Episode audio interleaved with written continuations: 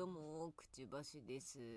えー、今回はまた一人会ですね。まあまあ一人会は特にあのランダムに来るんで全然聞き流しちゃってください。ちなみに今は朝の6時51分ですね。こういう時間に撮っております。まあ僕はですね 仕事辞めてからまあフリーランスでいろいろやってるんで結局ね昼夜逆転しちゃうんですよでこういう時間に趣味のことをやってるって感じですかね。そうですね。まあ最高のまあちょっと最近はあのー、1個前に上がったなぎと2人で喋ってる話のなんかこう感想みたいなのを言うっていうのにハマってるんで、まあそれの話なんですけど、まあ今回はね、2連続ちょっと、基本的になぎちゃんの回だったんで、まあ2人でやるときは、まあ基本的になぎちゃんが中心に喋っていければいいかなと思ってて、まあ僕はインタビュアーみたいな感じで。まあそれで言うと、まあてかやっぱね、なぎの方が人生ね、面白いんですよね。人間的で。あとまあやっぱり聞いていただいたらわかると思いますけど、やっぱ山あり谷ありなんで、あとね、やっぱり、なんかこう、僕はもう完全不真面目なタイプの人間でしたけど、なんか不真面目陽キャみたいな。ま、ヤンキーってわけじゃないですね。ヤンキーはね、僕の地元にはいなかったんで、うん、ってわけじゃないんですけど、うん、そんなに面白くない、いわゆるそんなに真面目じゃないやつみたいな、10人からげの人間だったんですけど、でもやっぱりその、クラスに一人はいたじゃないですか、優等生。その、まあ、何でもできるやつ。まあ、なぎちゃんはあんま言ってなかったですけど、まあ、あいつはマジで、別に運動もできますし、まあ、なんだろう。何かが苦手ってことは多分本当に全然ないやつなんで、まあ、それでね、そういうさ、なんか出来すぎくんみたいなやつが一体何を考えて、一体何を、どう生きてきたのかってなんか興味あるじゃないですか。まあだからね、いい回になったかなとは思ったんですけど。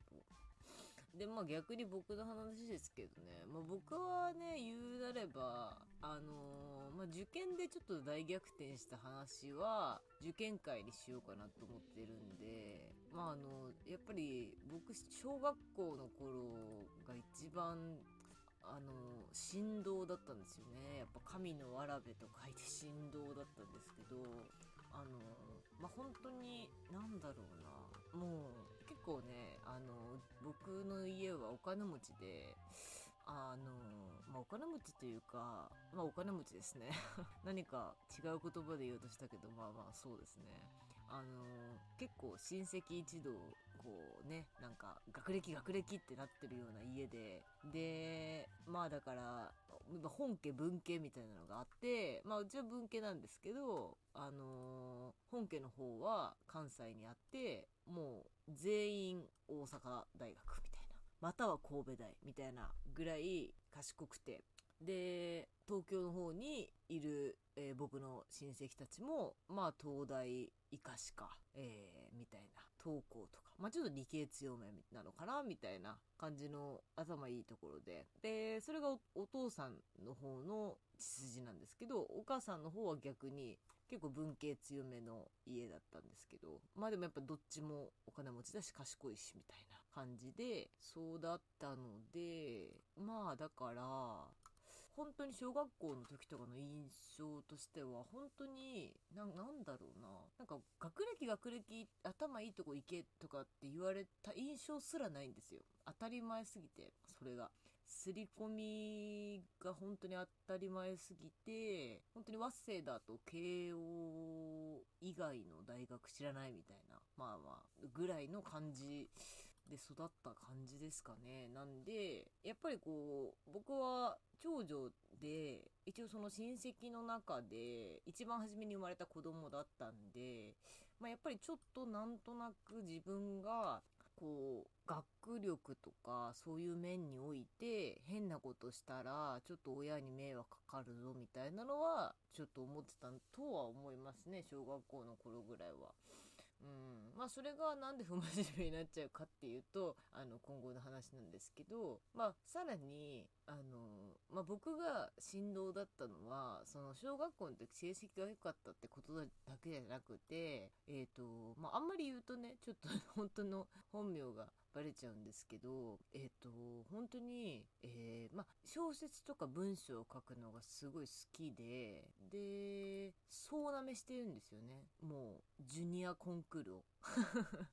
なんて言えばいいのかな。だから本にもなったことあるし、新聞にも載ったことあるし、テレビで特集されたこともあるし、みたいな。もう本当に、なんだろう。その、もう、だから、親戚一同は、もう本当に、あ、もう私たちが望んでた天才が生まれましたっていう感じだったんですよ。で、もう、この子は、まあ、小説家っていうあれにはならないかもしれないですけど、なんかこう、自分のクリエイティブな、このその天才的な、独創的な、そういうところを伸ばして、もう、逆に、その、くちばしの家系は真面目な家系だったんで、そういうところ足りなかったんで、まあ、最後のピースハマったね、みたいなぐらいな感じで、まあ、本当に次期社長だね、ぐらいな感じで思われてて、で、まあ、それが振動期ですね。まあ、で、正直、その時は、もう、本当に鼻がすっごい伸びてたんで、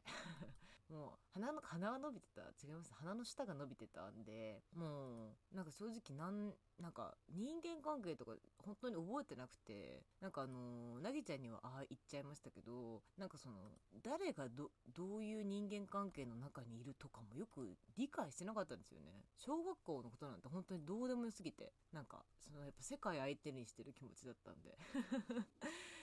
で、もう本当に、あの、あ、もう自分はマジ選ばれし人間なんだなと思って、で、いや本当に今でも、なんだろう、なんか、で、しかも結構、坂しくて、坂しい、まあ、ずる賢くて、なんかその賞を取った小説があのえっ、とねその時もしかしたら同世代の人はわかるかもしれないですけど早峰薫先生青い鳥文庫のね早峰薫先生の作品がすごく好きでそういう児童文学書く人になりたいなって思ってたっていうのもあるんですけど早峰薫先生のシリーズの一番有名なやつかな。であの夢水清志郎シリーズみたいなのがあるんですけど、まあ、それのにかなりインスパイアはされちゃってるんですけどまあその学校にあるなんか少年怪盗団少年探偵団じゃなくて少年怪盗団何かを盗む、まあ、泥棒の集団がいてでまあその泥棒の集団っていうのはまあでも義足的な感じでそんなにそのなんだろうあの本物の何か宝物を盗んだりすることは全然しないんですけどえっとそれその少年怪盗団の、えー5人組が、えっとその学校からいじめを盗むっていう話を書いたんですよ。でそれが、えっとまあ、戸高国高のなんか賞になって賞に載ったんですけどえっ、とね何がっていうとそのその小説自体は別に今読んだら意味不明なんですけどあの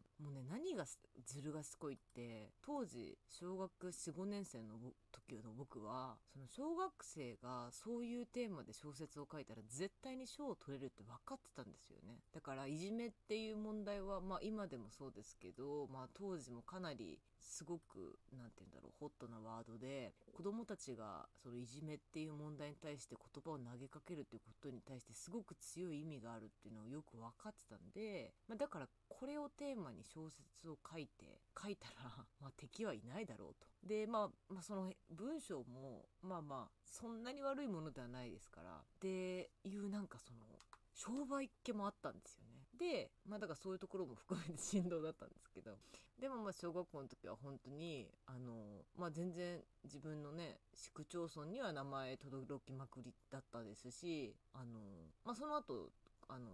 高校じゃないや、中高一貫校の、まあ中学校の受験受けるんですけど、まあ、わ多分その結果じゃなくてなんか内心みたいなところで受かったんじゃないかなって今でも思いますね。うん。で、ちなみに、その僕のその振動時代は、その小学6年生を皮切りに本当に終わります。完全に終わります。で、これがなんでかっていうと、その僕がね、行った中高一貫校、えー倍率当時20倍だったんですよ。すごい賢くて。で賢いまあちょっと話しましたけどその賢さの種類が勉強ができるっていうよりもなんかこう文章が書けるとか理論的に喋れるとかなんかその効率よく生きれるとかなんかそういった風な賢さを持ってる子がいっぱいいてで何がでどうなったかっていうとまあ特定のある人物がいるにはいるんですけど、えーと、僕はもう彼らの才能に叩きのめされちゃってあの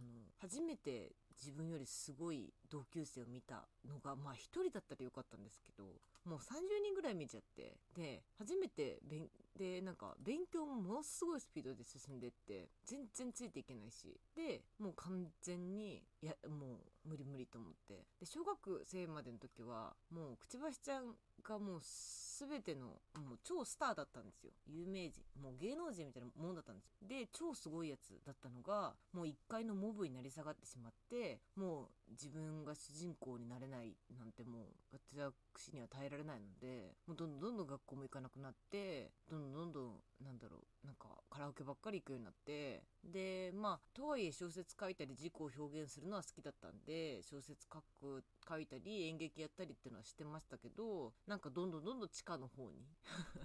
なんかそのメインロードじゃない方に行っちゃいましたね。っていうそんな感じ。その振動の栄枯盛衰。あの時の振動は一体どうだったのかっていう話でした。うん。まあまあ、面白い、面白くはないですけど、まあまあ僕は鉄板トークとしてよく使ってます。ありがとうございます。